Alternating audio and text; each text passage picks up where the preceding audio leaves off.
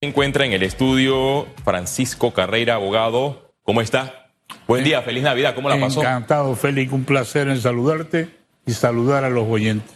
El tema minero sigue generando reacciones en vista de este fallo de inconstitucionalidad, pero el epicentro de las reacciones se generan por las expectativas y cómo el gobierno va a certificar o asegurar que en efecto se dará un cierre seguro, un cierre gradual y un cierre que evitaría que las áreas aledañas donde estuvo la concesión minera evite ser contaminada en vista de que existe una tina enorme de relave y esta tina se le debe hacer el mantenimiento adecuado, pero hasta el momento se desconoce de dónde saldrán los recursos y, y cómo, podrán, cómo podrá hacerle frente el gobierno nacional también tomando en cuenta que se va a instalar una mesa con personas técnicas que emitirán distintas recomendaciones. Mira, yo creo que el tema de la mina nos sigue complicando la vida y nos sigue complicando la vida por la falta de información.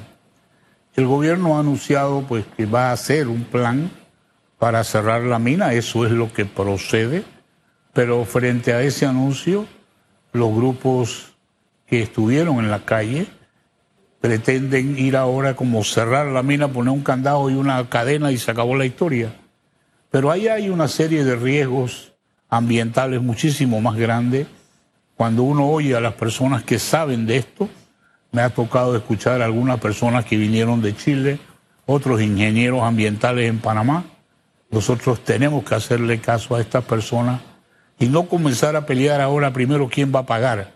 Yo creo que el problema de la mina es quién va a limpiar, quién va a hacer el trabajo que tiene un riesgo de causar más daño ambiental. Escuché que si allá hay producto que ya fue extraído, ya fue molido, estaba listo para exportarse, eso no se puede dejar ahí, porque eso va a causar una contaminación peor. Pero bueno, yo lo que creo es que nosotros vamos a tener que aprender y hacer un poquito de caso a las personas que técnicamente saben de esto y después en un segundo plano vemos el tema de la factura de quién va a pagar qué. No dejo de ver el punto de quienes han invertido más de 10 mil millones de dólares en Panamá, eh, de que por qué ellos van a pagar todo esto si la decisión es una decisión emitida por el gobierno panameño a través de la Corte Suprema de Justicia. Pero bueno, todas estas cosas son los puntos que vamos a tener que enfrentar, pero yo creo que la prioridad debe ser a esa mesa técnica, a esa asesoría, en donde de verdad las personas que tienen las credenciales, que tienen la experiencia, sean los que digan qué es lo que vamos, qué es lo que debemos hacer. usted hace énfasis en la inversión de la empresa minera Panamá y por esta inversión a su juicio, el Estado es el que debe pagar eh, el cierre de la mina o la empresa minera? No necesariamente, yo creo que las dos partes tienen que pagar eh, eh, cada una su parte, yo creo que eso es lo que debe ser. También nosotros tenemos en este momento que es un punto que sigue pegado ahí al tema, es los cuatro avisos de arbitraje. Ese, ese conflicto de quién paga igual puede ser mañana un tema de arbitraje para no estar discutiendo esto en este momento que tú hiciste, que yo hice, que yo quiero, que tú quieres. Eso para mí sería parte de un tema que se debe decidir de esa manera a quién le correspondería e, ese pago y eso lo sustraemos de los problemas diarios que tenemos con este tema del cierre de la mina.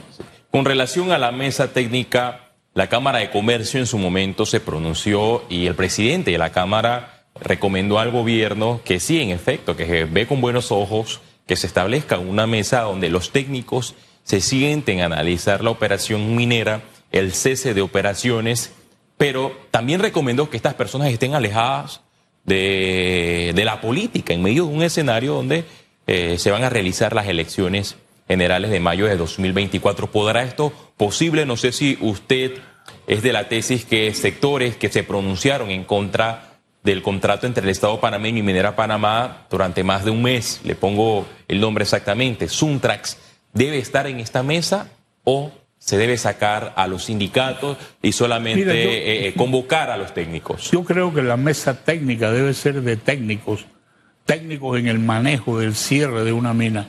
Ahí debe haber ingenieros ambientales, ahí debe haber geólogos, ahí debe haber personas que tienen ese conocimiento y ese manejo.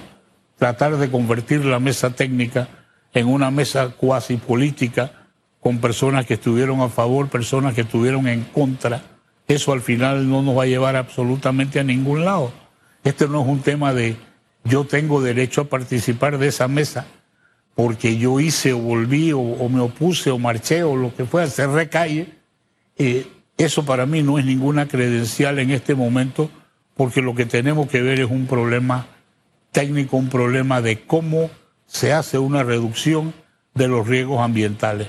¿No ve a nadie idóneo en, los sindicatos que puedan conformar ese es algo, Por ahora lo único que lo hemos visto es cerrar calle y marchar y hacer estas cosas. No, no es un tema de credenciales, pero creo que si tienen personas que tienen ese perfil del, punto de vista técnico, por supuesto que lo deben aportar también para que estas personas sean las que decidan al margen del tema político, porque también la coincidencia de que esto se va a dar cuando estamos en verdadera campaña política todavía va, tiende a complicar más el asunto. E, este gobierno ha demostrado ser un ejecutivo de mesas, de mesas donde se llegan a diálogo, pero esas mesas se extienden y al final no hay resultados eh, concretos. Se han creado mesas de medicamentos, mesas para salvar la caja de seguro social, mesas por eh, la crisis y la guerra de Ucrania, un sinnúmero de mesas, pero las personas perciben que cuando el Ejecutivo convoca este tipo de mesa no hay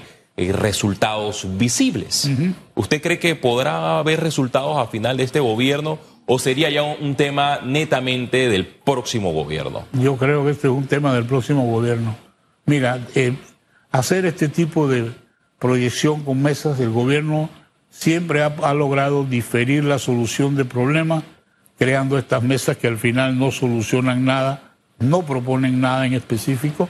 Es una manera de desviar la atención y de controlar el ambiente en las calles en un momento dado. Y creo que eso es lo que vamos a ver que va a suceder aquí, pero donde sí debemos poner un alto es que este es un tema técnico en este momento y los que no son técnicos ahí nos tenemos que callar la boca. Como es un tema eh, técnico, bueno, ya la empresa minera debe salir del Estado panameño a medida de que el cierre eh, sea ah, paulatino, pero yo también he visto en redes sociales un debate por figuras de distintos partidos políticos e independientes, algunos eh, son de la postura de que en efecto Panamá debe ser un país sin minería y que no debe realizarse ningún referéndum en vista de que durante más de por, durante un mes eh, las personas salieron a las calles en un hecho sin precedente. Es más, las manifestaciones fueron tan orgánicas que ni en la dictadura se registró algo eh, similar, que Panamá demostró que no quiere ser un país minero. También he escuchado la opinión de personas que estaban en contra de la empresa minera Panamá decir que el Estado muy bien puede apoderarse de esta concesión minera y evitar que exista un vacío de 4% en el Producto Interno Bruto.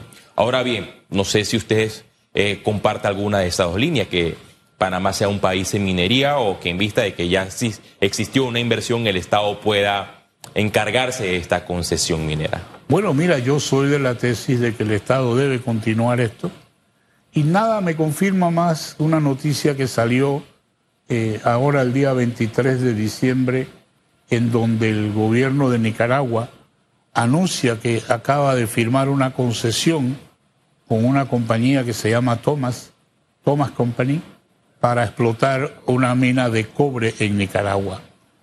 Esto lógicamente me indica a mí que la izquierda nicaragüense ha resultado más viva que la izquierda panameña, porque allá están generando puestos de trabajo, allá están generando actividad. El gobierno es parte de esa operación y creo que así debemos hacerlo nosotros.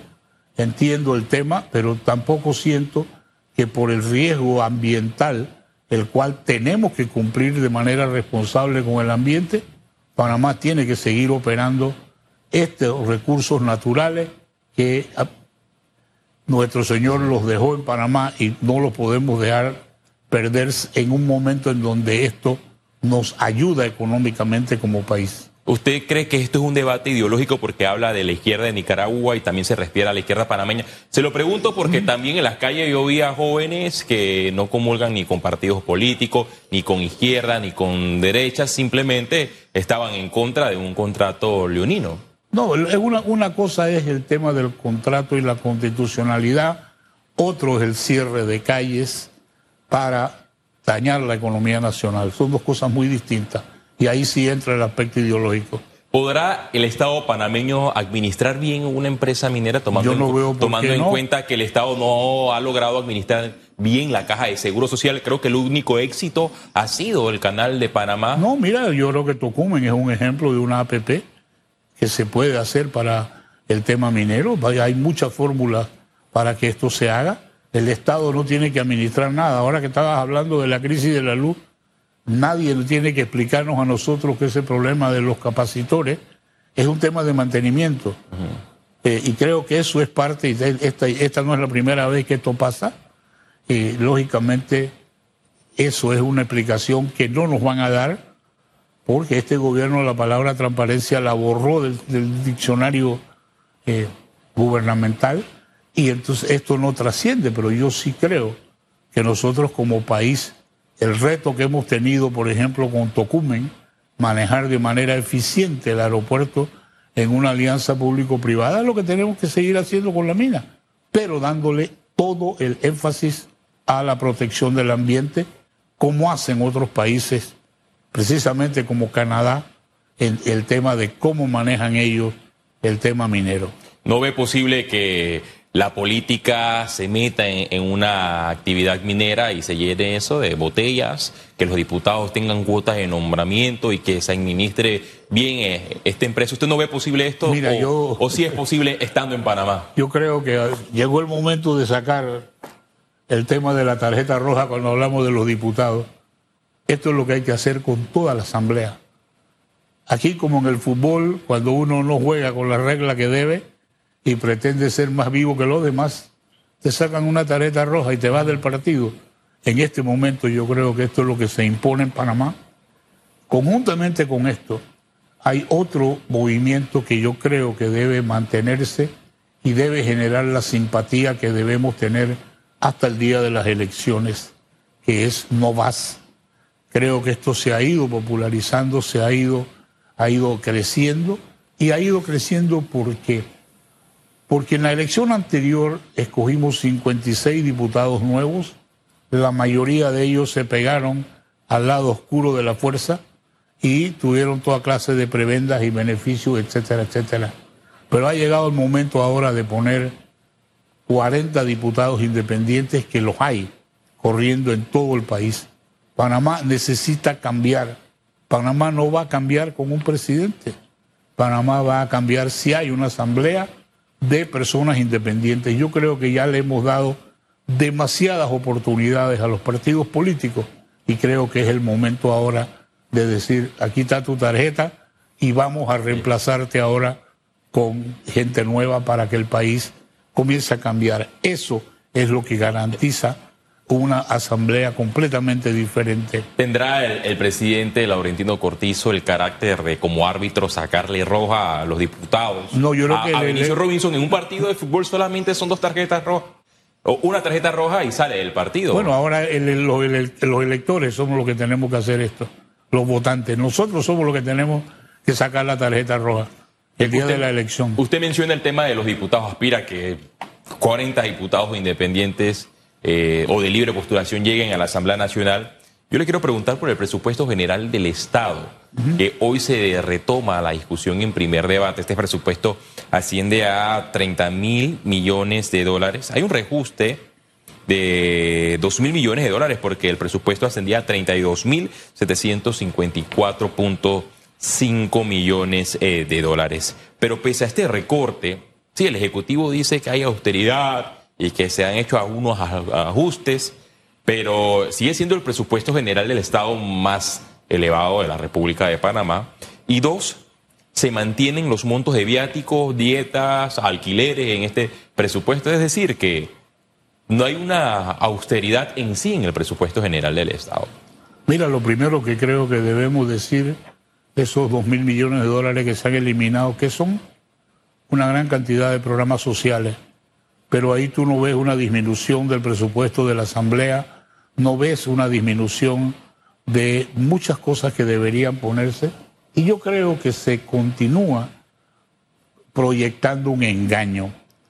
Tú ves las noticias tendenciosas diciendo que el hospital oncológico ya está en el presupuesto. Bueno, el hecho que esté en el presupuesto no quiere decir que se vaya a hacer, porque el tema es una cosa que llega, al, un, proyecto que llega al presupuesto, tiene que pasar luego por la comisión de presupuesto para la asignación de esas partidas, tiene que pasar por el MEF para que te digan dónde, cuándo y cómo va a haber el dinero. Y esto nos lleva realmente al problema que hay ahora. Y el gobierno no nos ha dicho cómo va a recoger esos 30 mil millones de dólares. Y el riesgo que hay es que el presupuesto está inflado y el perjuicio en esta ocasión es mucho mayor. ¿Por qué? Porque el gobierno actual dura hasta el último día del mes de junio. Y a partir de julio llega un gobierno nuevo. Técnicamente el gobierno nuevo debe tener el 50% del presupuesto. Pero si el presupuesto no alcanza ni siquiera para el primer para los primeros seis meses o alcanzamos esto de una manera que no es la correcta, no le estamos dejando nada al, gobierno que entra en el mes de julio. Viendo este escenario, ¿podrá el próximo gobierno palpar el 50% por ley que se establece del presupuesto general del Estado? Yo creo que digo, un tema es que existan los números, otra cosa es que exista la plata.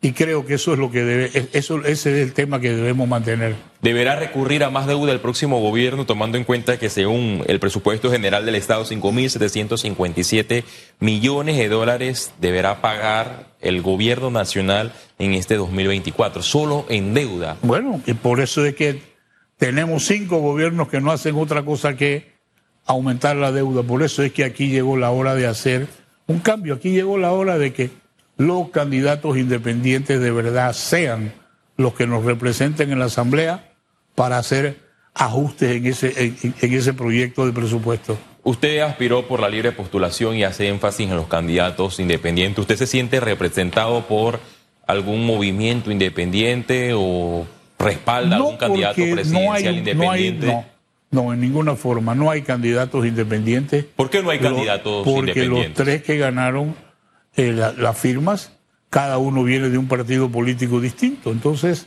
esa fue la distorsión que la Asamblea creó. Es parte de lo que debe eliminarse en una próxima Asamblea con los diputados independientes, el hecho de que tú no puedes correr como candidato de libre postulación si eres miembro de un partido político.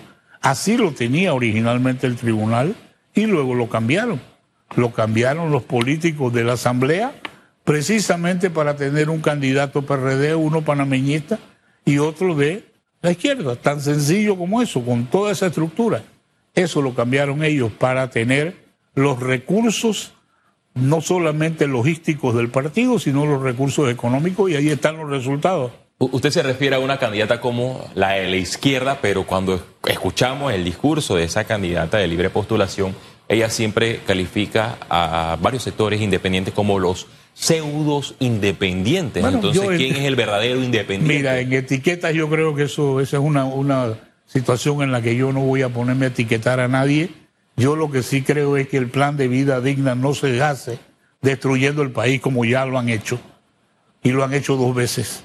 Y lo siguen anunciando que lo van a seguir haciendo. O sea, nosotros en este momento no podemos seguir en manos del rey Saúl. E, eso no puede ser. ¿No cree que es posible que algún día la izquierda llegue al poder? Probablemente. En, vista de que, bueno, hemos tenido muchos gobiernos de derecha. yo creo y en esos gobiernos de derecha ha aumentado los niveles de corrupción en el país. La derecha no ha podido frenar la corrupción en la República de Panamá. La, derecha tampoco no ha logrado frenar la desigualdad.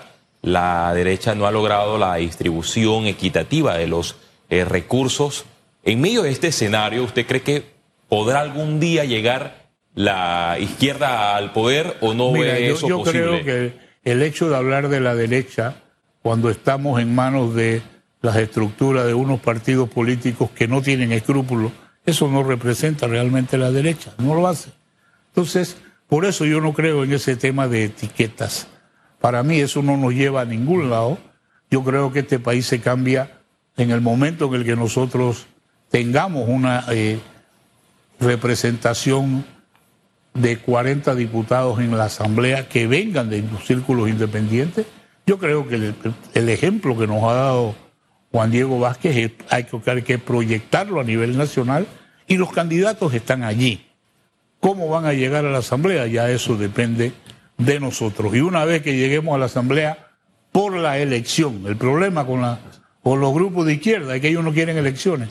Ellos quieren llegar al poder haciendo lo que han hecho en, lo, lo, que hemos visto. Para hacer los cambios necesarios en Panamá, ¿se necesita un presidente independiente o de libre postulación o se necesitan más diputados independientes? ¿Usted qué prefiere? Más diputados independientes. ¿Por qué más diputados independientes? Porque el país se cambia cambiando las leyes en la Asamblea. El presidente, los últimos presidentes han sido rehenes de la Asamblea. Aunque hayan partidos o no sean de su partido, han tenido que pactar con la Asamblea. Este no es una excepción. El presidente Cortizo está en manos de todo el cartel de su partido en la Asamblea. Yo creo que eso es lo que hay que cambiar. ¿Usted cree que existirá algún independiente que le gane una elección al diputado Benicio Robinson, quien ha demostrado un músculo político en la Comisión de Presupuesto, en el PRD, que, le gane a Francisco Pancho Alemán en San Miguelito, a Raúl Pineda. ¿Usted tiene fe que existan independientes que le puedan ganar en las elecciones? nunca ha habido un rechazo más grande que ahora. Y yo creo que eso es lo que va a comenzar a cambiar en Panamá.